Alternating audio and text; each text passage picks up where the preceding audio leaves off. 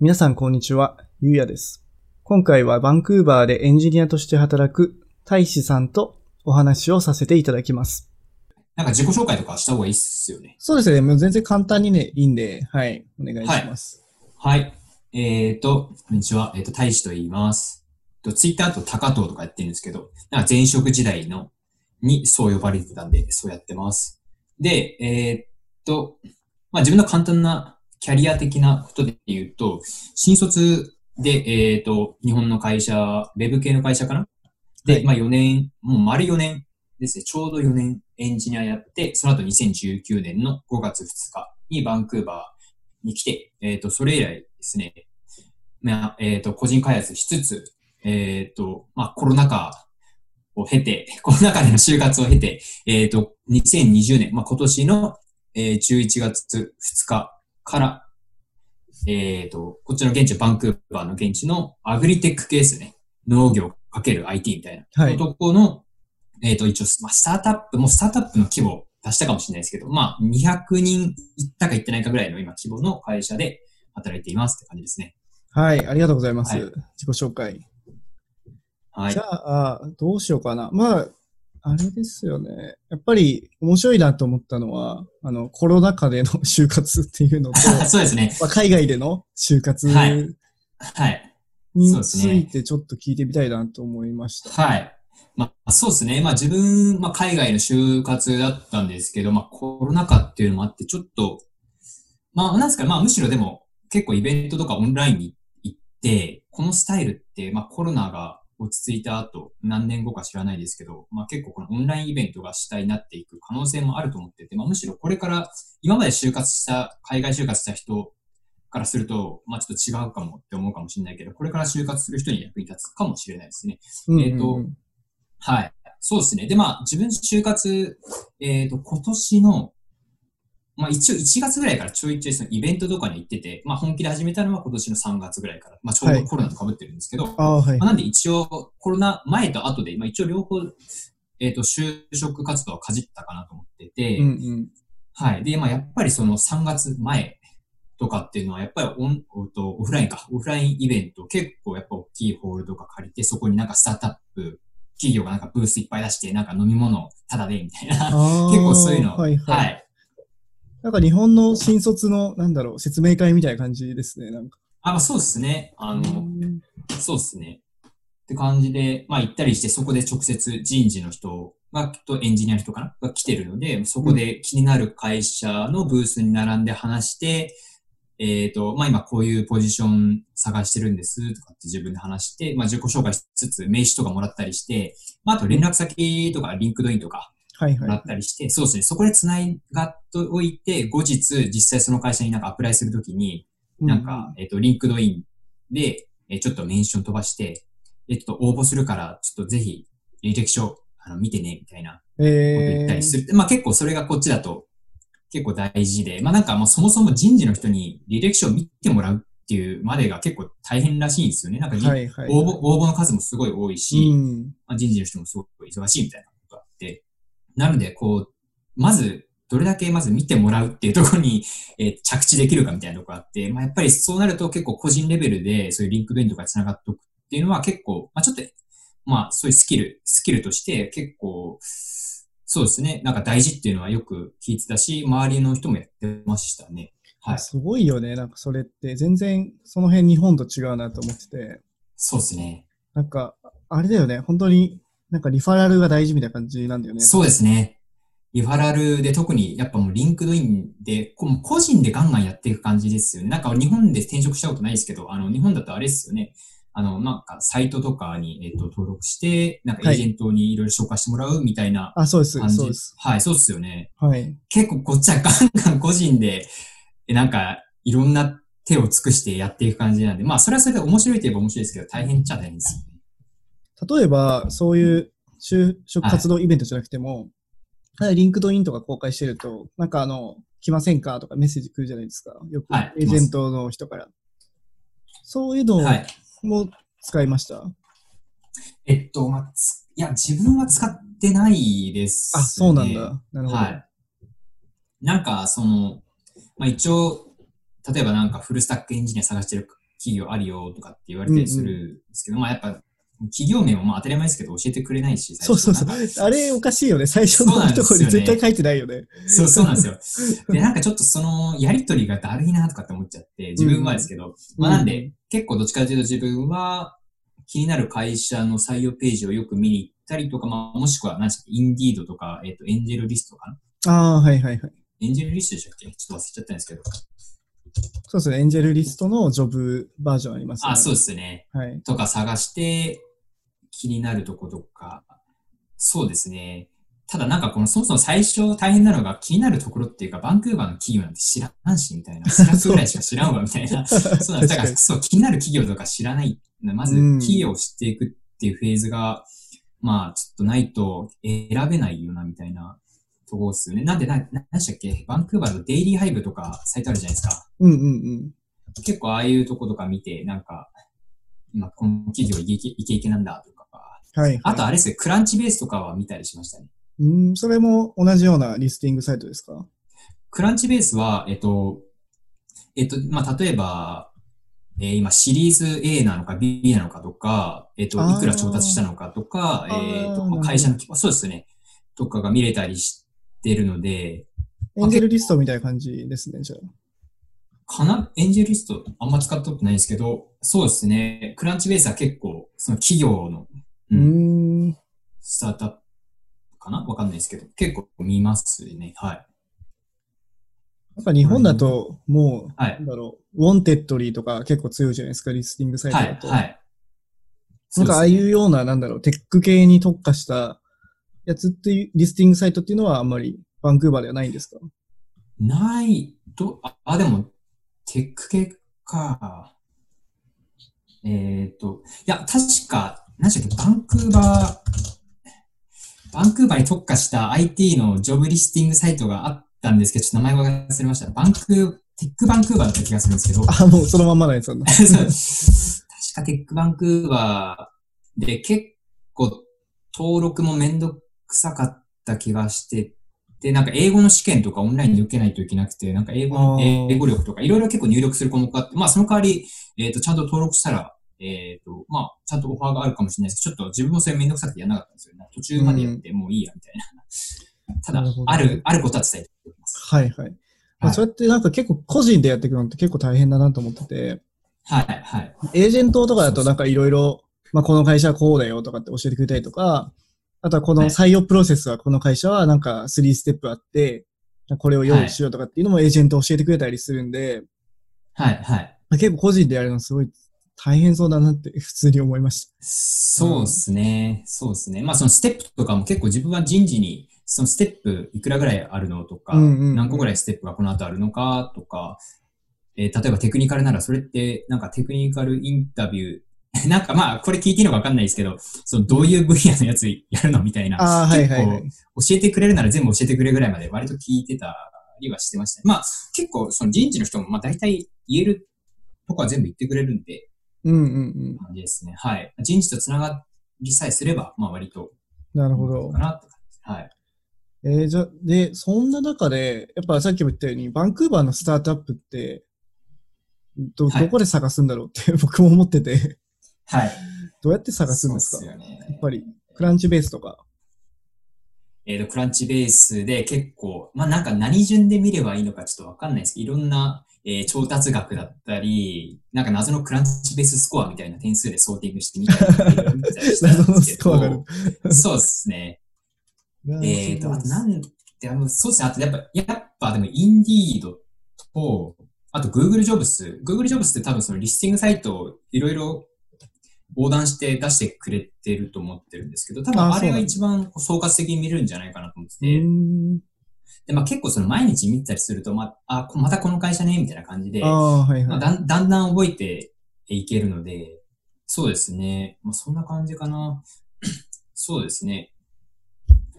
うん。なそうですね。 今、今聞かれるとなかなか難しいけど、まあ、探しながら覚えていくみたいな感じで、なんか、覚えてから探すっていうより、やっぱ探しながら覚えるみたいな同時並行だったのかうなんうん。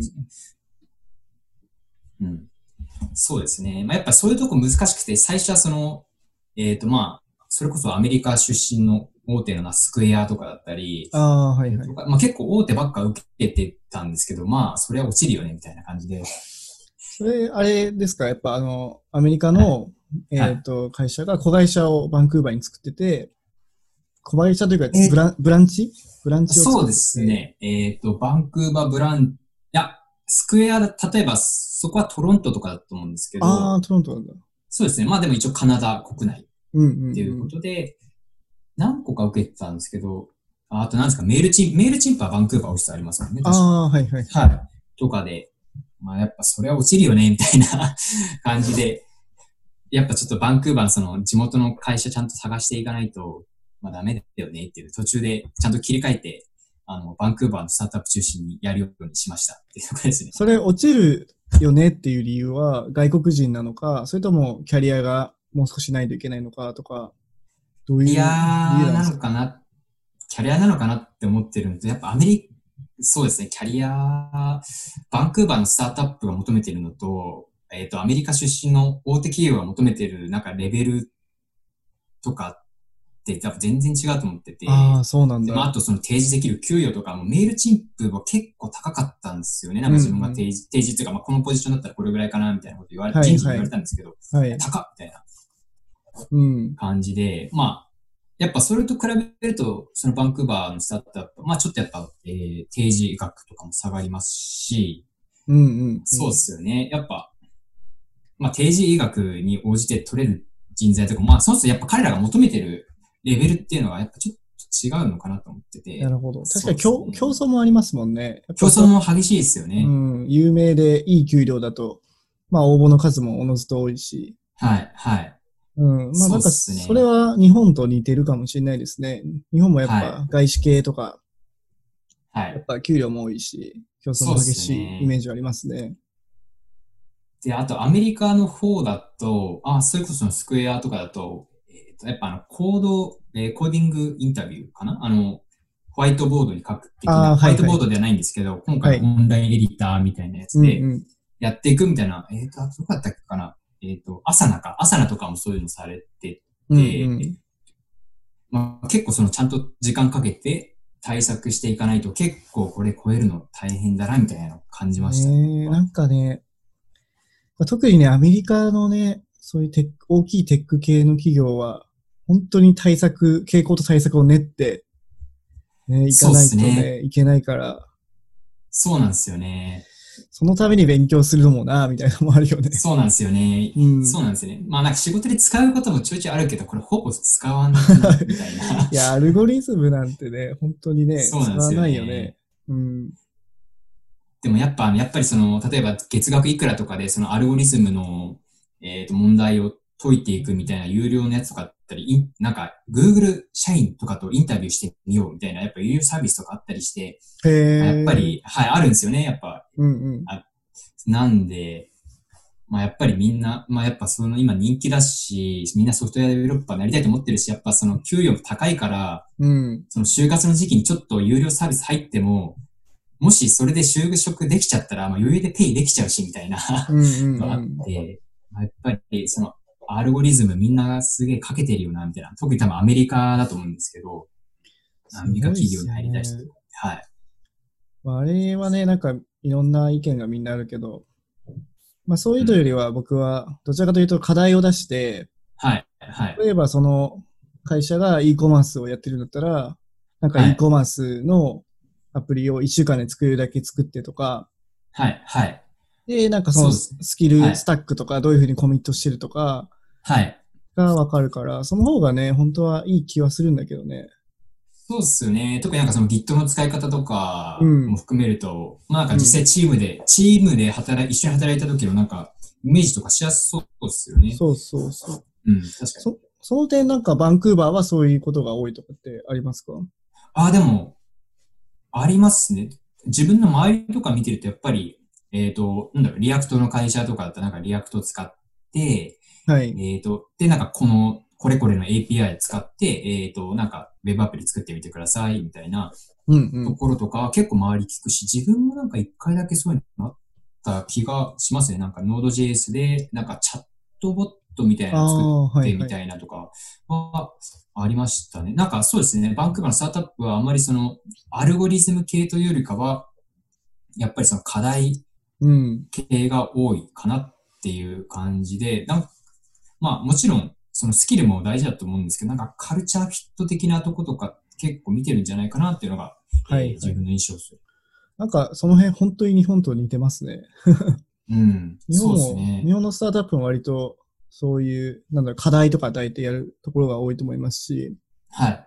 うん。なるほど。カルチャーフィットをすごい大事にしてる多いから。うん。まあ、そうですよね。まあスタートアップはカルチャー、うんはい。まあ、大企業は単純に、やっぱパイが多すぎて、そういうことしないと、ふるいかけれないのかもしれないですね。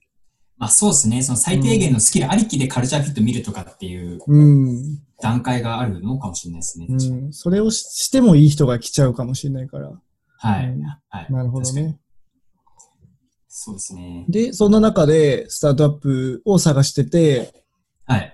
えー業界いろいろあるじゃないですか。例えば、フード系とか、まあ、医療系とか、まあ、フィンテックとか。で、はいアグリ系、アグリテック系にしたんですね。はい。そうですね。うん、面白いですね。うん。なんか、カナダっていうか、まあそうですね。カナダ、今北米にいて、まあ北米だからこそやり、できること、できる、なんか、えー業界とか、だと面白いなっていうのもちょっと思ってて、まあ例えば、はいはいカナダと、まあその、まあ草系とか あるじゃないですか。あー、毒さん。まあ例えばですけど、はい。まあで、このアグリテックとかも、まあやっぱりそのアメリ、このうちの会社ってバンクーバーの会社なんですけど、はいえっ、と、その顧客になってる農家ってほとんどカリフォルニアとか、えっ、と、シアトルのワシントン州とかなんですけど、えー、やっぱりあの、まああの広大な、あの、なんか、農地を想像していただけると、あわかりやすいと思うんですけど、やっぱりああいう、なんかたまにそのテレビとかで見るようなアメリカのはいはい広大なはい。農地みたいな。やっぱ、あああいうのが顧客なんですよね。で、なんかその、やっぱりそのひ、人手で、ヒューマンパワーでも管理するの無理で、やっぱりその IoT とか置いてって、うんうんえっ、と、センサーとかでえデータめちゃくちゃ取ってって、はい。それで、例えば、えっ、と、ペストとか、その病気とかを、例えば、まあちょっと、えっ、と、予測したりとか、うんっていうのとかもしてたりして、まあ本当にその何え、すごい何エーカーもあるような、すごい広い、えーところを結構顧客にしてて、あ、まあこれ面白いなと思ってて、はい。そうですね。で、まあその IoT なんで、その実際のデバイス、ハードウェアも、えー工場を持ってて、まあ、そこも作ってるんで、へ結ー構面白いんですよね。まあソフトウェアというか、ちゃんとハードウェアも、えー抱き込んでやってるっていうところで、結構しっかりやってるんですよね。で、面白いなと思ってます。はい。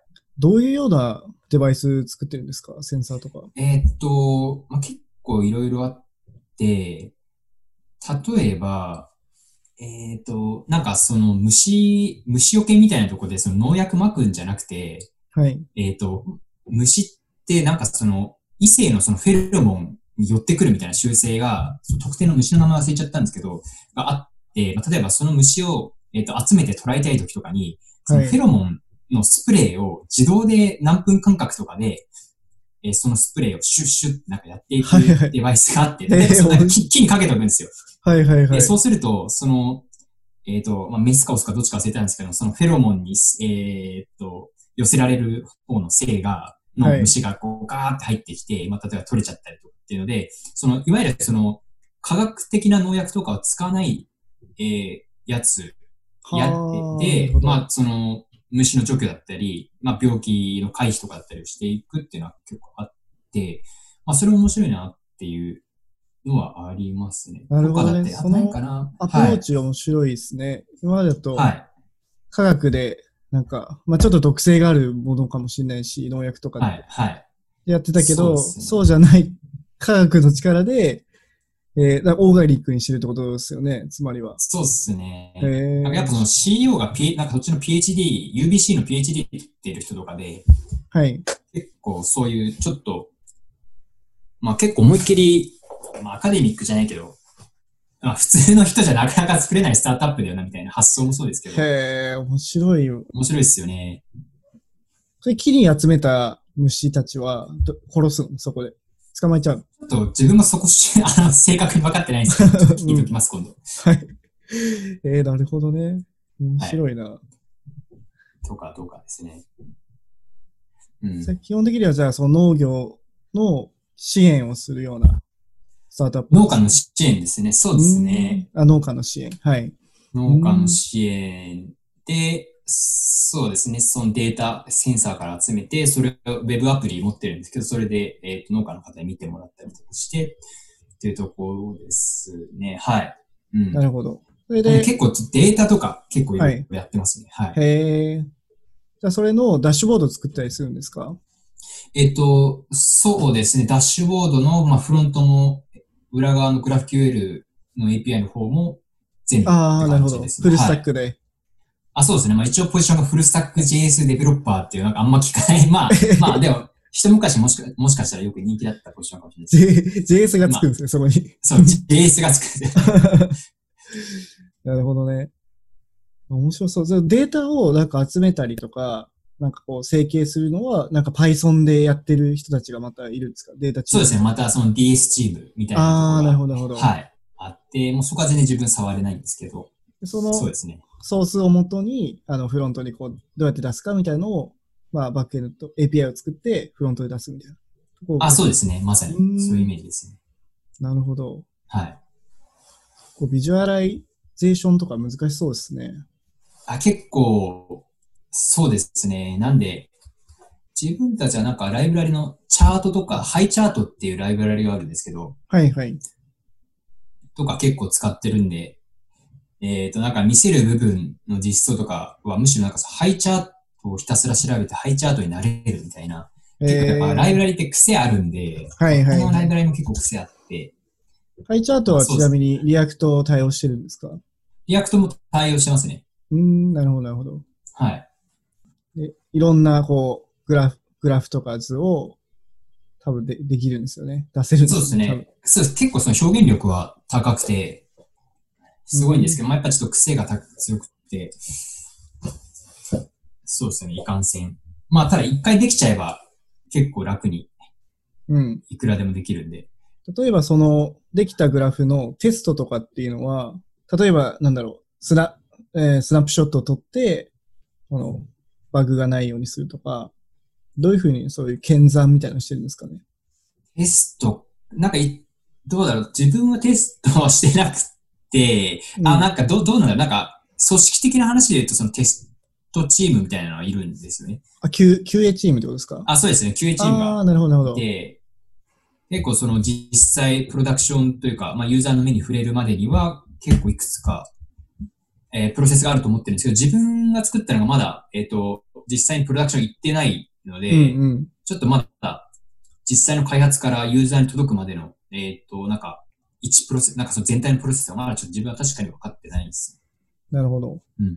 なんかそういうデータとかだと、やっぱり一個のことをや、なんか一個のことを変えると、なんか他のことにも影響来ることもあるかなと思ってて、ああ、はい、はい。なるほまあど API でエンドポイントを切ったりとか、まああの、リアクトだとコンポーネント思考なんで、その辺はやりやすい方だとは思うんですけど、はい。まあそういうこともあるかなと思って、まあそういう時に、はいなんかどういうふうにこう、なんだろう、あまあ、あなるほど。 E2E テストとか、そのバックエンドはいのはいテストとかしてるのかなっていうのは聞いてああ、そういうことですか。どうなんだろう、はいテスト。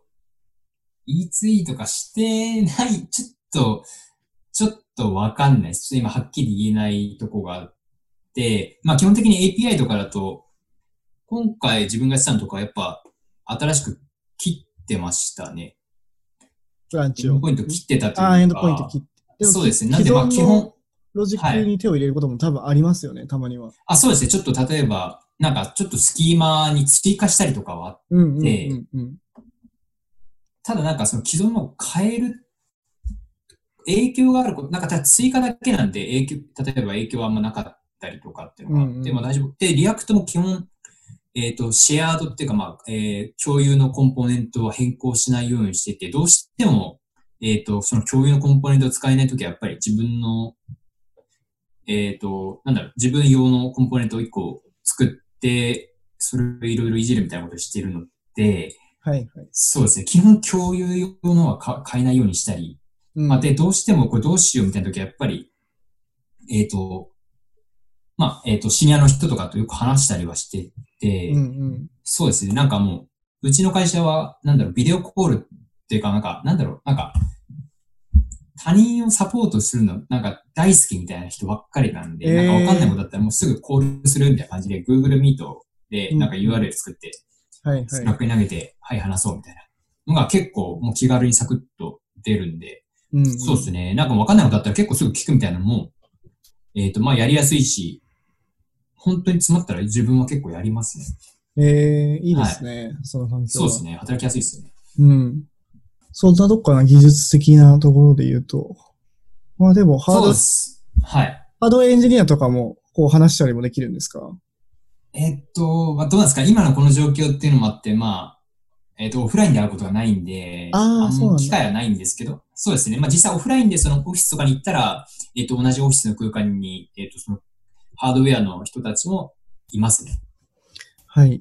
なるほど。はいあ、じゃあ、普段は、じゃあ、オフィスはあるんですね。この、バンクーバえーっに。と、一応あるけど、一回初日しか行ったことないですね、自分は。ああ、なるほど、なるほど。はい。今後ってどういう風にしていくっていう方針なんですかオフィスは。えっと、その働き方的な意味だと、ちょっとまだ決まってなさそうですね。うんうん。うん。なんか、その、ど、どうなんですかね。ちょっとまだ方針ちゃんと出てない気がします。なるほだからど。わかんないです。はい。例えば、ツイッターとかだと、もうこ、高級的に、永久的に、あの、リモートにするよとかって言ってる会社もあったりして、はい。だけど、やっぱり、まだどっちがいいかは分かってないみたいな感じなんですね。そうですね。ただ、まあ、オフィスがなくなることは多分ないと思うんですけど、そそのれハはなードいウんだェアの人たちもいますし、まあ、ハードウェアに実際置く場所とかもあると思うんで、うんうんまあ、ただ、その、今まで通りの規模のオフィスを持つかはちょっとわかんないかなって、なんか個人的に思ってるだけですけどね。はいはいはい。なるほど。はい。まあそうだよね。まだね、ワクチンもなんかできたけど、まあ変異種とかもこ今できててきてて、そうですよね。なんか、本当にどうなる状況か分かんないですもんね。そうっす。そうだね。はい。わなるかんないほでど、すなるほどね。。で、会社は200人ぐらいで、はい。いや、オフィスはあれですかなんかどっかのビルのワンフロアとか、ワンフロアとかにあるんですかそうですね。はい。うーん。あれですかあの、ダウンタウンですかえっと、何駅だっけまあ、えっと、コマーシャルブロードウェイステーションから15分ぐらい。なんか、何駅だろうな。なんかコマーシャルブロードウェイの隣に一つ、もう一つ、なんかちっちゃい駅があったと思うんですけど、VCC クラークっていうところなんですけど、へえ、あ、じゃあ、あの、一駅ぐらいなんだ。通勤もするとしても、一駅ぐらい。そうですね。なんで、前、えっと、自分まあ自分は前回自転車で行ったんですけど、あそうなんだ感じなんで、はい。え苦はないですね。ー、で同僚とかって、あの、はいかカナリアンが多いんですかそれとも移民の方も多いんですかうえー、半々ぐらいだと思います。ーん、なるほど。はい。そうですね。結構、うん、そうですね。カナディアン、えっ、と、あ、でもまあそうですね。国籍はちょっとみんなわかんないですけど、この間話してたかん、この間き自分聞いたんですけど、はい。多分は、うん、そうですね。多分半々ぐらいなんで、英語ネイティブ的にも、えー確か半々ぐらいみたいなことを言ってましたうーね。んなるほど、なるほど。ちなみに自分は日本人第1号社員でした。ああ、そうなんだ。そうです。えーじゃあ、ほとんどの、えっ、と、移民者はインド人とか、中国人の方。そそうです。中国の人と、まあ、と、うん多分、インド、インド系の方だと思うんですけど、まあ、ちょっとわかんないんですけど、イン ド系の、インドっぽい感じの方とか、中国ですよね。あああ、うんはい、はそれと、あと、どこだろうな。韓い国はや、韓国は会ったことないっす、ああ、そうなんだ。ああと、なんか、メキシコかなメキシコの人とか、まあ、でうも、んそんぐらいかな。まあ、多分、他にも、他のチームとか見てみたら、あれだと思うんですけど、自分が属してるチームは、そうですね、半々ぐらいなるほど、なるほど。いなんそうですね。結構ダイバーシテやー、ィ、すごいですね。らしいです。いいですね。はいやっぱり移民が多いとね、まあ、例えばコミュニケーションの壁とか文化の壁とかあると思うけど、そうですね。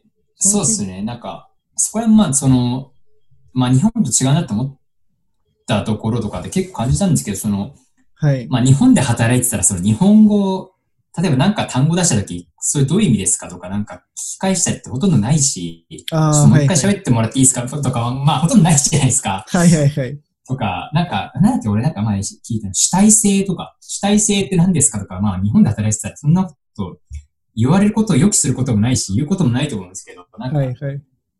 英語なんだっけオートノミーかななんかちょっと忘れてたんですけど、それ何みたいなことを聞いたり、なんか、日本でスノーで言われたら、お前頭大丈夫かよってなんか なるようなこととかも結構、英語だと自分それ、そういうレベルの文でも聞き返したりとかしちゃうんですけど、まあ、やっぱここっちの人、噛んだだからなのかわかんないですけど、まあやっぱ慣れてますよね、なんか。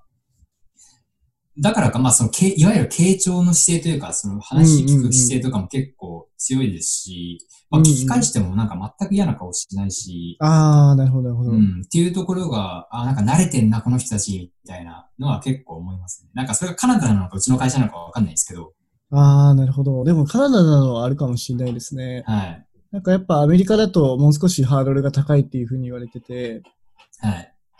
なんか、僕、僕すごい、なんかあの外部とのやりとりがこの前あったんですけど、はい。で彼は日本人で、はい。で英語ほぼ完璧に喋れてて、はい。で、なんかちょっとあの上の、僕の上の立場でいて、で、ミーティングを監督してたんですけど、はい。で、僕があの、画面をシェアして、こう、プレゼンする機会があったんですよ。はい。そしたらなんか、this one とか言うじゃないですか。はい。はい。で、そしたら、this one でなんだみたいな感じで怒り出したりとか、えこう結構厳しくされて、その人に。だから多分か、彼自身も、もともと Google とかと一緒に仕事してたみたいで、はい。あ彼はデザインエージェンシーなんですよ。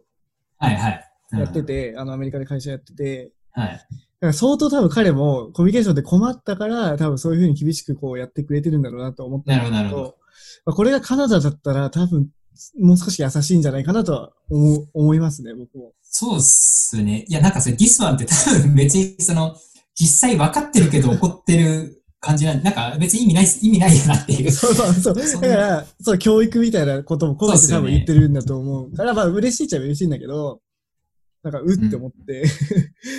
ねまあ、そう、怒ってもしょうがない。だからね、多分その、大使のチームとかだと、はいまあ、英語得意じゃない人がリスワン、リスワンとか言っても分かるじゃないですか。分かろうとするから、みんう。なんがはい。そうっすね。そうっすね。うん。だからね、そういうのはね、やっぱ、ね、カナダの方がいいなと思ったね。そうっすね。うんそうっすね。なんか、うん、なんか英語ネイティブじゃないっていうのが全然前提にあるので、誰かと話すときに。ああ、なるほど、なるほど。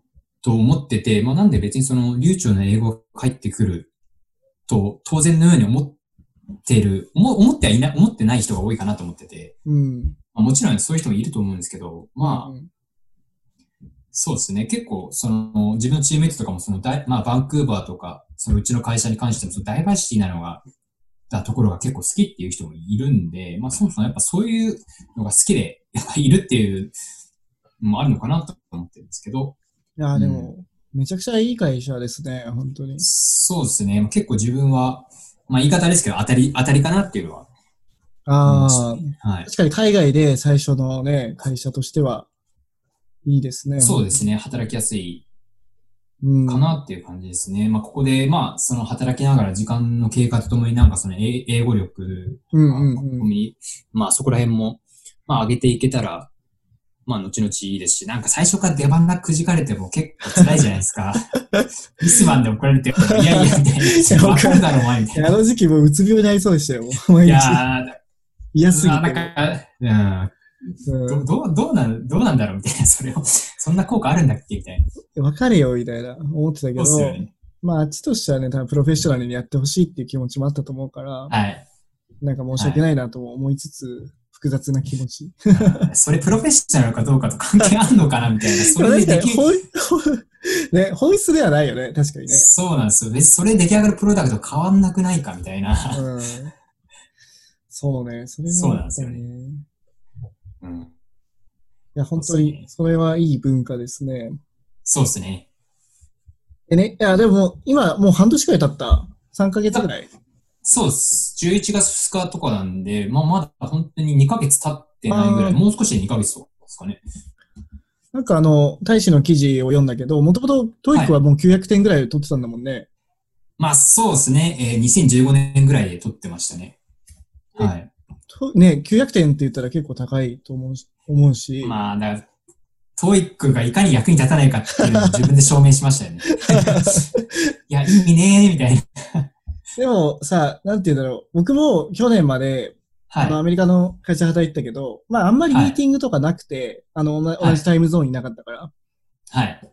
で、文章のやりとりだとなんとなくうまくできてたんだけど、今年からその外部とのやりとりも発生して、結構はいミーティングがもうバンバン多くなってって、はい。でも喋らなくちゃいけない状態にこう、持はいってかされて、はい。で、なんかどんどんちょっとずつこう向上してったっていうのはある,、はいあるんだよね、やっぱり。はい。はいだ。から多分大使もこの2ヶ月とかでバンバンミーティングとかやって、はいなん。かすごいその辺は上がったのかなと思うんだけど。そうです。ね。まあそうですね。やっぱりその毎日、まあまずその朝会というか、なんかスタンドアップ的なのもありますし、まあはいその、わ結構コールとかも Google Meet とかでしたりするんで、はいまあ、。そうですね。英語をまず使う場面、もしくはなんかその英語を使わなきゃいけない場面っていうのは確実に増えたし、はい。そうですね。まあなんかその、 なんかわかりやすいそのボキャブラリーの数が増えたとか、なんかフレーズが増えたとかもあるかもしれないですけど、なんかそれよりも結構やっぱ英語を話すこととか聞くことの慣れ、慣れが結構うんうんうん。えっ、と、まあ、まず結構大事かなと思ってて、まあ、そはいれはだいぶ、また、えっ、と、英語の慣れというか感覚というか、結構戻っ戻ってきたというか、あーまあ、上がってきたなっていうのは、うんうんうん。えー思ってて、よかったなと思ってて、まあ、ただやっぱその、なんかずっとオンラインってやっぱちょっと対面と話すの違うかなと思ってて、ちょっと話しにくいなっていうのはあるんですけど、なんか、タイミングとかちょっと呼吸とかも合わないとなかなか入れないしっていうのがあって、それ掴みづらいんですよね。ああ、あの、1対1だとやりやすいけど、めっちゃやりやすいですね。相手2人ネイティブで1人自分だと結構きついっていうのは僕はあります。ありますよね。ありますよね。そうなんですよ。そうなんですよね。あとでやっぱ人にもよるなと思ってて、あ、それはありますね。僕僕の会社だと1人すげえ話長い人がいるんですけど、はい。まあ単純に途中でもう飽きちゃって、もうもう何言ってるか分かんないし、でも途中からもう拾うこともできなくなって、はい、はい。なんか、あの、ネットサーフィンしちゃうみたいなこともあるから、そういうなんか人に伝えるみたいなね、気持ちも大事かなっていうのはうあるかん。な。確かに。そうですね。まあ、英語というかコミュ力的な感じなのかもしれないですけど、うんまあそこら辺も含めて、あとなんだろう、こっちの人、なんか日本人同士の会話は、まあこう言ったらこういう反応するよねとか、こういう風に感じるよねとかって、まあなんとなくこの日本人というなんかバックグラウンドというか、生い立ち的なのが共有されてるから、なんか分かった。まあ、風で一応、こっちで話して、今まで二十何年間生きてきましたけど、バンクーバー来て、 この、まあ、で、しかも、ばカナダ人だけじゃないじゃないですか。いろんな、まあ、バックグラウンドの人とかいて、こうはいはいはい。こういうこと言ったらどう感じるんだろうとかって結構考えながらうん。言うこととかあったりし、まあ、具体例を言えと言われるとちょっと今パッと出てこないんですけど、まあ結構そういうことを考えるので、なんかコミュニケーション、まあこれも慣れの問題だし、最初絶対通る道かなと思うんですけど、コミュニケーションコスト今ちょっと高いなとかと思ったりしてますね。うん。うんなんかそれで言うと、なんか結構今でも日本のバラエティ好きで、あの動画で見たりするんだけど、はい。なんか結構なんか顔のことすごい、なんかブサイクな人とかあー見た目、見た目のことをすごいいじることがあって、はい。はい。まあそれは日本のお笑いの文化でいいと思うんだけど、で、今までそれでも笑ってたんだけど、はないん。かバンクーバー来て思ったのは、本当にいろんな人がいるじゃない。そうですね。え、もういろんなインド人とか、なんかなメキシコ人とか中国人とかいて、はいで、その、で、その人たちの格好がもし変だと思っても、それがその国の文化かもしれないっていうこともあるから、はい全く笑えないし、はないん。か何が正しいとかないじゃないですか。そうなんですよね。正しい、なんかなんとなく基準が日本人同士だとあるような感じなんですけど、うんうんうんこっちだともうみんな基準がバラバラでいきな、なんか生い立ちっていうか、そそういう感じだから、あれですよね。なんか自分の基準で、なんか、その例えば見た目のこととか言うのとかって結構、まあなんかあんま意味ないし、若干タブー感あるし、なんかまああんま言っても、ななんかあんまいいことないですよね、こっちだと。そう全然そう。そんなこと話す人いないですしね。うん。なんかその辺はね、価値観変わったなと思って、うん、まあ確かに。そういうことよりは、なんか人に優しくするとか、 うん。なんだろう、一般的なこと人間としてのは一般的なことは何なんだろうって考える時もあったかな。深いですね。 なんか難しくないだってコンテキストがみんなバラバラで、まあそうですね。うん、だってあの国だったら、この日本でダサいって言われてものかっこいいかもしれないじゃないですか。そうですね。うん、とか、 なんかね。そうですね。なんか自分の基準で物言って通じてたのが、まあ日本社会、まあその通じてなかった可能性もありますけど、うん。まあなんかより通じたくなったというか、そもそも基準が存在してないから、そうね。そうですよねだか。らその中で、やっぱ基準になるのは、やっぱ会社の仕事の話とかはやっぱ共通でなってるもんだから、はいはいだから例えば顧客第一とか、はい。なんかそのサービスの質良くしようとか、はいは言えるから、そういう話はやっぱしやすいよね。どちらかというと。うんうんうんまあ確かに。そうですね。仕事の話は、うん。特にエンジニア同士だってやっぱその技術の話とかうんしだしちゃうと、そうですね。だからなんかその個人の別にその、アイデンティティ的な部分、あん、まあある意味その深いアイデンティティになんか根ざした話ってなんか、まあなかなかしないというか。わかる。ちょっと怖いよねとかあんましないで すよね。はい、はい。ねえ、100%ね、相手のぶ文化とかね、分かってるんだったら言ってもいいかな、みたいなのあるけど。そうなんですよね。それなんか踏んじゃうと怖いじゃないですか。でも逆に、それが、あの、仕事の効率を上げてるのかなっていう思う部分もあるんだよね。ああ、はい。なんか、確かになんかど、同族というか、同じ文は化いを持ってる人同士で仕事したら、結構くっちゃべったりとか、なんか雑談とあーまかあ結構多くて、はい、まあ雑談でいいこともあるんだけど、はい。まあそれ、なんかこっちの人って結構割となんかすごい集中してやってる気がするんだよね。話さないで、はなんいかずっとバッて、ガッてやあっーて、ガッて終わるみたいな。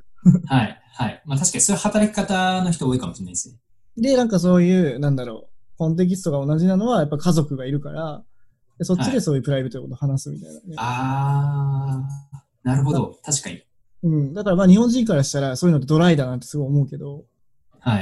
やっぱこういうダイバーシティの中で仕事してるとそれって必然なのかなって今思いました。ああ、なるほど。それちょっと今まで気づいてなかったです。なるほど。それで家族大事にするっていう。うん、そうです。まあ家族はね、大体同じ文化の人が多いかもしれないし。そうですよね。うん。いや、気づいたわ。ありがとう。これは、あいえいえ、ありがとうござい今ます。発見しました。そういうことなのか なと。なんないけど。まあね、日本は単一民族だから、そういうことがはい起こりやすいですよね、やっぱり。はい。まあ、いいとか悪いとかじゃないんですけど、まあ、やっぱ違う、違うなって思いましたね。うん、なるほど。そうでかすなね。あとなんか、会社のことでアピールしたいこととか。アピールアピールですかアピールあーなんか苦労した話とか、面白かった話とか。苦労ね。なんかその英語の話ですけど、やっぱそのスラックを送るにしても結構自分は文章を自分で書いた後、えっと、グラマリーとかに、えっあとあ。最初グラマリーに書くんですよね。で、はいはいはいあの、なんか、その変な、えっと、文法ミスないかなとかって見て、うんうんうん。で、その後、まあ、もし必要ならば、一回ディープ L にも貼り、あで、ここに翻訳し直した時日 に、そうそう大丈夫かなみたい本語でな。見てはいはいはい。なんで、なんか結構、スラックメッセージ送るにしても時間かかる時あったりして、うわ、これマジ大変だなとかって思ったりはしてて、まあ、それはそれで、まあ、なかなかできない経験かなと思ってやってますけど、まあ、ちょっとスラック送るのにもこんな時間かかんのかよ、みたいな。それ、わかります、やっぱり。なんか、本当に正確なのかどうか。例えば、僕メッセージ来たのもたまにディープウェルとかで見たりしますよ。やっぱり。あ、自分もします。やっぱ英語で理解してても、やっぱなんか本当になのかなっていうのはやっぱあって、そうですね。そう、英語が読めないとかじゃないんですよね。分かっててもうん本当なのかなと思ってディープウェル見てみてう、ん。同じだったみたいな感じで。まあ、あるかな、やっぱり。そうですね。なんか結局その、ちゃんと伝えられたりしないと余計に時間食う可能性あるんで、まあ、コストかかってるとは言いつつ自分がちょっとコストをかけて相手がなんかすんなり理解してくれて、むしろ早くことが進むかこともなんか全然いっぱいあると思うので、まあそこはもうしょうがないかなと思ってて、まああと慣れっすよね。そうだね。で、あとさ、ちょっと思ったのが、あの、はい日本人と違うところ、例えばカナリアンとか北米の方のはい違うところって、結構文章を書くのすごいみんな上手いなと思ったんだけど、はい、はい。どどう周りは。文章ど、どういう、なんかひょ表現的な、なんかユーモアとかテンションとかですかなんか、いや、たなんか、あの、ロジカルな文章を書くのが上手いな。ああ、なるほど、なるほど。なるほど。あ、なんかそういう意味だと、なんか自分、まあその日本人で日本語話したり、まあもしくはこっちで英語話したりしますけど、なんか英語って、なんか結構ロジカルな文になっちゃう気がしているんですよね、自分は。ああ、なるほど、なるほど。うん、なんか英語ってなんか単語と単、なんかわかり、結構わかりやすい単語と単語の組み合わせで、うん。なんか普通に書いていくだけで結構ロジカルになる。まあ、特になんかその自分がネイティブじゃないからなんかちょっと、なんだろう、こっちの人が入れるようなフレーズとかを知らないだけかもしれないですけど、すうん、なんか英語って結構ロジカルに文章になっちゃうというか、まあ、なってくれるなっていうのは思いますね、なんか自分は。なるほど、なるほど。なんか、そうまであすね。そなんか、れなはんか、は確かい。に、あ、ありますよね。確かに。はい。うん英語は本当にロジカルだと思いますし、僕ら、あの、話題、あの、母国語じゃないから、なんかプログラミングみたいな感じで、こう、 組み立てるみたいそうなっすこともあはるいじゃないですか。そうっすうん。まあ、それはあるかもしれないな。そうですね。なんだろう確かに。あとはなんだろうな、彼らなんかずっとなぜならとかにちゃんと答えられるように自分の意見を持ってんのかなとも思ったんですよね。ああ、それはあるかもしれないですね。なんか、教育の違いなのかわかんないですけど。そう。だからじ、やっぱりこっちってやっぱり画が強い人がやっぱ多いと思ってて。はい。で、でも、んなぜならをちゃんとみんな言えて、はい。で、その、なんか個人を否定してるんじゃなくて、ちゃんとこの、なんだろう、意見同士でこう戦わせるみたいなこともちゃんとみんなできて。なんかぼ、うんなんか僕が言われた時に、はいなぜなら出ないこと結構多くて、あああ、なんとななんかくみたいな。 いいと思うみたいな、なんか、 なんかそういう感じでやってきちゃったんだなと、ね、なるほど思う時が多いんだよね、やっぱり。あ、確かに。あこっちはやっぱそのディベート文化みたいなのちゃんと、まあ、ディ文化というか、教育としてやってるのかなっていうのは確かに思いうんまうす。んどうだろうな。でもやっぱその、傾聴の姿勢というか、人の話聞く姿勢はすごい強いのと、うん。うなん、か、俺めっちゃびっくりしたんですけど、なんかその結構俺がサポートしてもらったり、なんか電話、えっ、と、Google Meet で話していろいろ教えてもらったりした時とかに、はい。なんか、I'm glad I can help you みたいな、なんか、あなたのことを助けられて嬉しいですみたいな。い や、こんなフレーズ日本語で聞いたことねえよみたいな。あー、なるほど、なるほど。まあまあ、もちろん別にその、日本人の人もみんなすごい助けてくれますし、なんか、英語ってこんなフレーズあるんだみたいな、結構言われるんですよね。なんか、助けあなたのことヘルプできて嬉しいみたいな。うん。いやいや、みたいな。こっちがありがとうなんだけどな、みたいなるほどね。なんかね、素敵な表現とかたまにやっぱあるよね。ストレートだかな。ら。そうです。ね。うん。そうですね。なんか、まあ、なんかよくあるフレーズなのかなと思ってて、まあ、うんただその、本人がその実際そう思ってるかどうかにか限らず、まあ、やっぱ言われたら、まあまあ、それなりにいい気持ちにもなるというか、うまあ、ん、いい気になりますし、うん、なんか、そうですね。結構こっちの人ありがとうめちゃくちゃ言うなっていうのは、あ英語圏、なんかすごいありがとう、産休的なー、あすごーいってくるなっていう。日本だとね、すいません、ごめんなさい とか申し訳ありません。確かに。 あんまりそれは言わないから、確かに。こっちだと。ありがとうめちゃくちゃ言うなっていう感じですね。自分の周り。うん。なんだろうな。いやーそ、やっぱね、人は違う、違うよね、本当に。そうですね。違う。違う。まあ、なんかそれが人が違うのか、なんかその言語の違いからなのかちょっとわかんないんですけど、うん。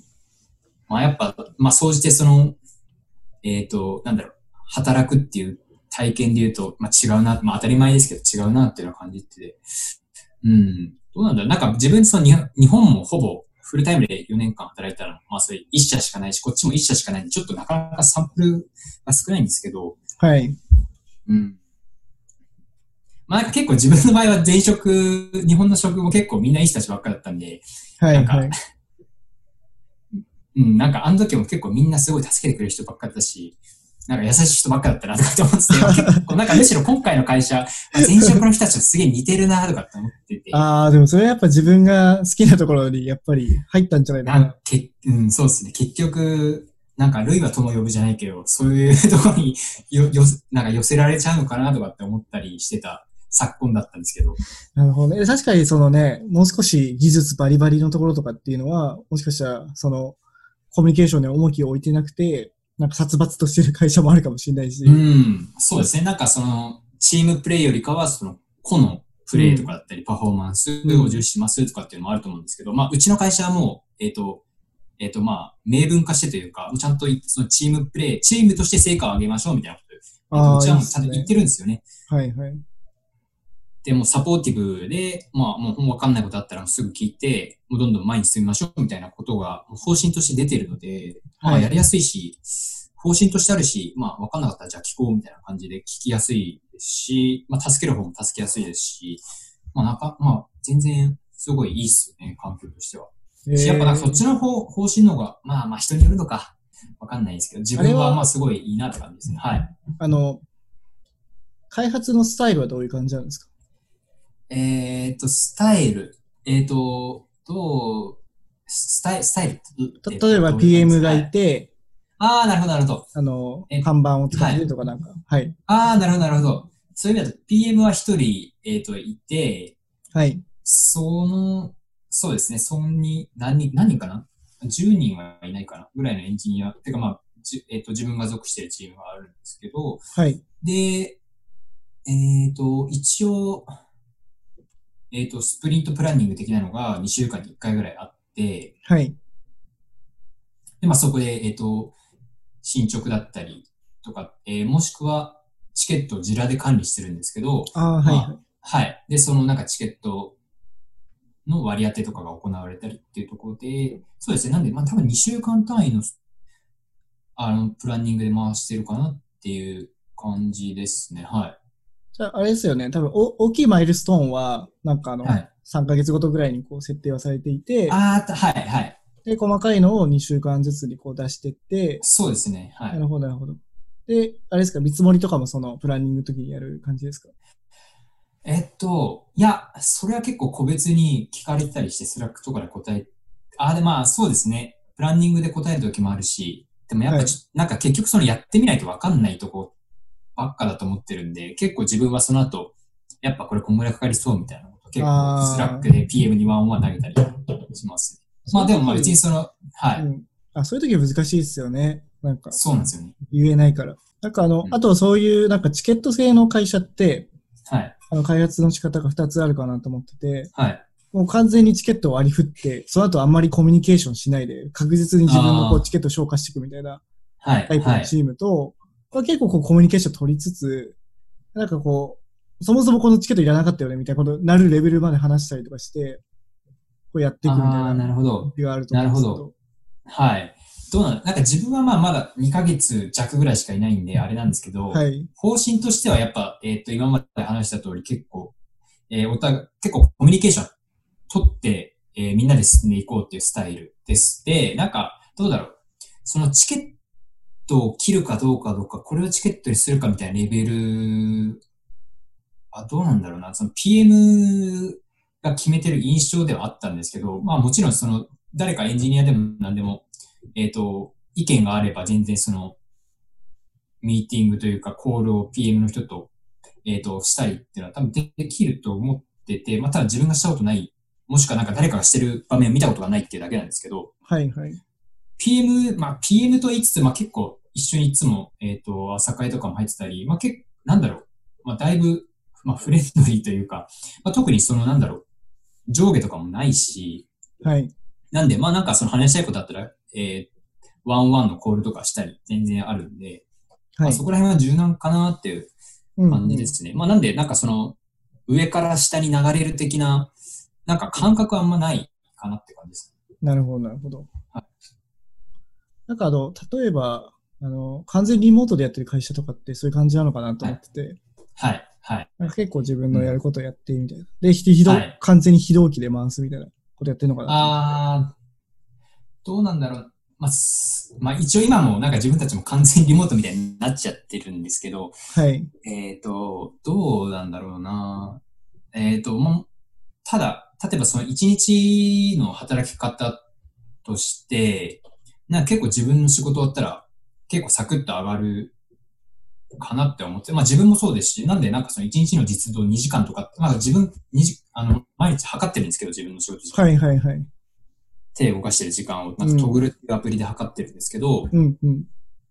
もうやっぱ見てみると、2時間とかも全然あるし、まあ今日終わったからもう、ああ、いなやるほどなるほど。成果ベースってことですね。じゃあ、タスクそうのです。ね。そうですね。結局そのチケットっていう、まあちゃんと目に見えてる、なんかやることがあるので、まあそれができていれば特に問題ないよねっていうのがあはいはいはい。って、そうですね。なんでまあそこに早く終わる分には特に何も言われないし、うんうんうんまあ助けが必要だったら助けてくれるし、なんでまあそうですね。働きづらいって思ったことも特にないですね。なんか、まあ結構働きやすいかなえー、めちゃくちゃいい会社じゃないですか。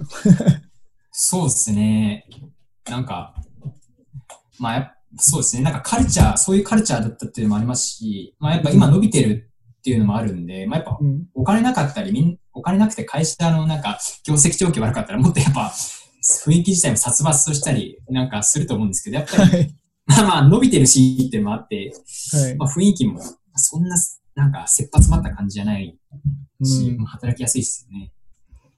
うんね、アグリテックって多分、今、新しいよね、かなり。まだ全然、成功例がないというか。そうなんですよね。うん。そうですね。やっぱ、その農業やってる人と、IT の人ってやっぱその考え方とかも全然違かったりして、うんなんかなかなかやっぱり合わないっていうのもああるらしくて、 まあなかなかアグリテックでせちゃんとした成功例出し、成功出してる企業ってまあ自分も知らないっす。言うて自分はアグリテックまだちょっと分かってないんであれなんですけど、まあうちはその、すでにある、その大、すごい広いうんうん。えー農地を持ってる農家の人向けにやってるので、っていうところが。そうですね。で、まあ、どっちかというと、その、本当にその広い地域に対して食、広い地域というか、大多数の人口に対して食料を供給してるみたいな、えっ、と、ところをターゲットにやってるので、まあ、なんどうなんだろう、その水耕栽培とかっていうのはどれぐらいの規模なのかわかんないんですけど、はい。うん。なんか結局このこれから人口どんどん増えていくよねっていうのがあって、それに対してなんか食料供給とかって、まあなんかまあ追いつかなくなるのって、あーなんかまあはいは数い字とか見てると結構分かったりしてて、はい、はい。まあやっぱそこら辺、なんか食料のなんか問題解決しようみたいな感じです、どっちかというと。あまあ。あアグリテックですけど、結局その先って、まあ食物なんで、ど。はい。なるほど。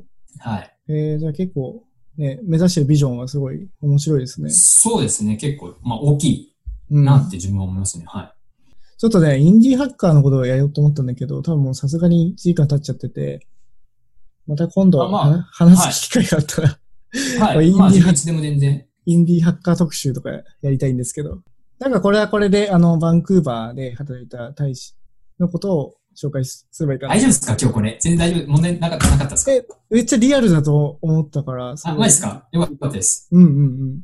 まあ、でもなんかあれですよね。やっぱ、このポッドキャストとかもそうですけど、やっぱ発信、まあ、うまいかどうかは関係なく、とりあえず発信継続するのは超大事だなっていうのは。いや、それもね、あの、インディーハッカーの時に、は大い。使、大使って本当に、あの、アウトプットがうまいなと思うし、ちゃんとやっていやいやいや、で自分俺、文章とか未だに超、あれですよ、あの、なん、なんて言うんだなんか、あまあ、なんか少なくともその、めちゃくちゃ下手だと思ってるし、なんいか、やいや、全然、全然、そんなことないよ。普通に読めるし。マジですかありがとうございます。うん。うん、なんかまあそうですね。まあ、下手でもいいから、なんかツイートなりブログなりやろうみたいなのは、心を入れ替えましたけど。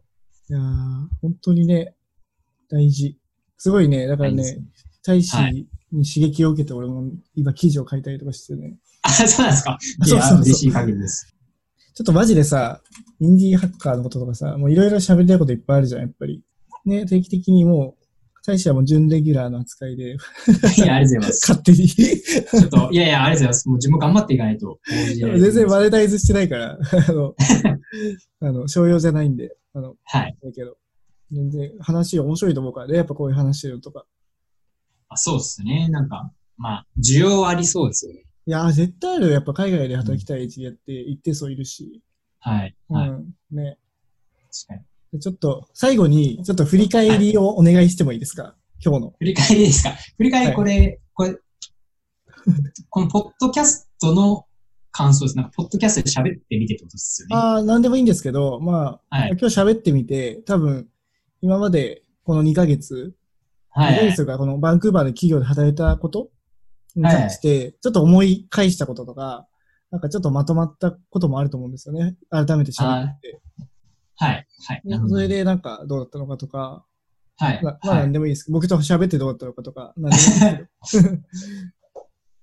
やー、そうですね。えっ、と、まあ、ほぼ2ヶ月弱かな。うん11月2日から働いてみてっていうとこで、まあ、なんか自分、まあ、一社の例しか喋れないんですけど、やっぱ、まあ、総じて働きやすいなと思ってて、まあ、そのはい日本人だからとか、まあ、もしくは英語が苦手だからとかっていうのは、まあ、働く前は自分も、まあ、ちょっと警戒というか、まあ、そういうのもあるんだろうな、みたいなこと思ってたんですけど、はい。まあ、実際やってみると、思った以上にないので、まあ、すごい働きやすいなと思ってて、はい。まあ、もうあとはエンジニアなんで、その、まあ、技術面とか磨いていけば、えっ、と、まあ、あんま問題ないのかなと思ってます。っていうところで、そうですね。今のキーがすごい働きやすいです。で、なんか、そうですね、ポッドキャスト、 うん、なんか、最初その、アジェンダ的なのが忘れてたんで、はい。結構かん 考えてたんですけど、まあなんかこれ実際本番にならないとちょっと出てこないなとかと思って、ああ、はいはいはい。わ割とアドリブで喋っちゃったっていうところがありますので、ちょっと乱雑かもしれないんですけど、うあまいれこだとよ。ね、あの、大使も前、ポッドキャストやってたもんね。のあそうですね。スタンドまあ、ポッドキャストのいいところは乱雑に喋ってとりあえずいい感じになるっていう、アドリブで OK みたいなとかいいと思ってるんで、なるほど、なるほど。まあ、ながら聞きしてくれるのが一番いいもんね。確かそうですね。に。うん、なんか、まあそうなんで、ちょっと雑だったかもしれないですけど、まあちょっとながらでも何でもいいんで聞いていただいて、うん。あの、なんですかね、海外とか、まあなんか環境を変えたいとかでもいいんですけど、なんかちょっとそういう気持ちがある人を聞いていただいて、まあだから自分ツイッターとか、なんか別に質問あったら聞いてもらってもいいんで。うん。あのツイッター。ぜの I- ID とかアカウントとか貼っときますね、じゃあ。はいひあ、ぜひお願いします。はい。そうですね。まあそんな感じで、あの、まあ今 COVID って厳しいと思うんですけど、はい。はい、ぜひ、 ぜひ、あの、なんかまあ質問、なんでもいいんで、ああと、そうだ、あの、この前大使が、あの、記事書いたじゃないですか、ノートで。あ、はい、書きました。で、それは、あの、前半部分は、あの、就就職活動についてでしたっけ確か。バンクーバーえっ、の。と、しどっちだなんか二つ書いてて、はい。ああ、そうだ、一つは、そのバンクーバーの、なんかその具体的なっていうよりかは、就活のなんか総括とか自分が感じたことみたいな感じで、えー二つ目がどっち、えっ、と、結構具体的なというか、まあ、例えば自分の、なんだっけ、えっ、と、レジュメとか、えっ、はいと、カバーレターって、こっちだとカバーレターっていうの出さないといけないんですけど、とか、添付したりとか、まあ、あと大体の、大体の年収とかなんですけどはい、はい、はいまあ。ちょっとはっきりとは出せないんで、あれなんですけど、とか、まあ結構自分がやったことの具体的な例を、えー書いてみるみたいなことを、を二記事目ではやってて、そうですね。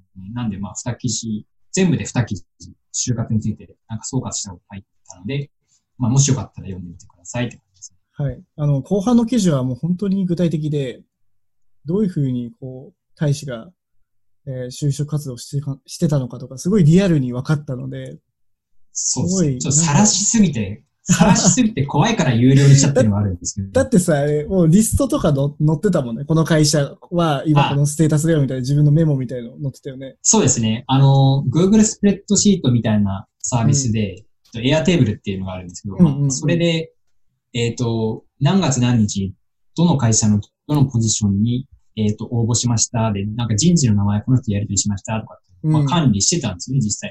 うんで、まあ、それをちょっと、まあ、人の名前とかちょっと出しちゃうとあれなんで、若干ああ、はいはい。えっ、と、情報をエディットしたバージョンを、もう、えっ、と、そのノートの中に、えっ、と、書いてありますって感じ です。いや、あれ生々しかったな。生々しいです。リクラインとか73ね社ぐらい。そうそう、そうリクラインみたいな。いやーすあとごいなんかノー、ノーリプライ、ノーレスポンスみたいうんうんうん。ね、あとはそうな、ですそう、もう本当にレジュメの書き方とかもすごい参考になるし、なんかあれだよね、2カラムより、ああ、これダメだ、言っちゃダメか。 な。まあまあ、いい、いいいいっすけど。はいはいあーまあ、そうですね。そうね、レジュメのテクニックとかも載ってて、そうですねい。やー、すごいなと思って。だからね、あれはね、500円で、あの、販売されてるんですけど、本当に海外でね、就職したい、えー面接をこれから受ける人とかはすごい参考になると思うので、ぜひおすすめです。はい。ぜひ、よろしくお願いします。はい。っていう感じで、今日は、えーこのぐらいにして、はいまだまだね、大使とはいっぱい喋りたいことがあるので、またね、次回、い いろいろ喋りましょそうですね。ぜひ、インディーハッカー、最近ちょっとサボってますけど、インディーハッカーだったり、う。はい。はい。まあ、いろいろ話していけたらなと思います。はい。じゃあ、それでは今日はありがとうございました。はい。ありがとうございました。はい、ありがとうございます。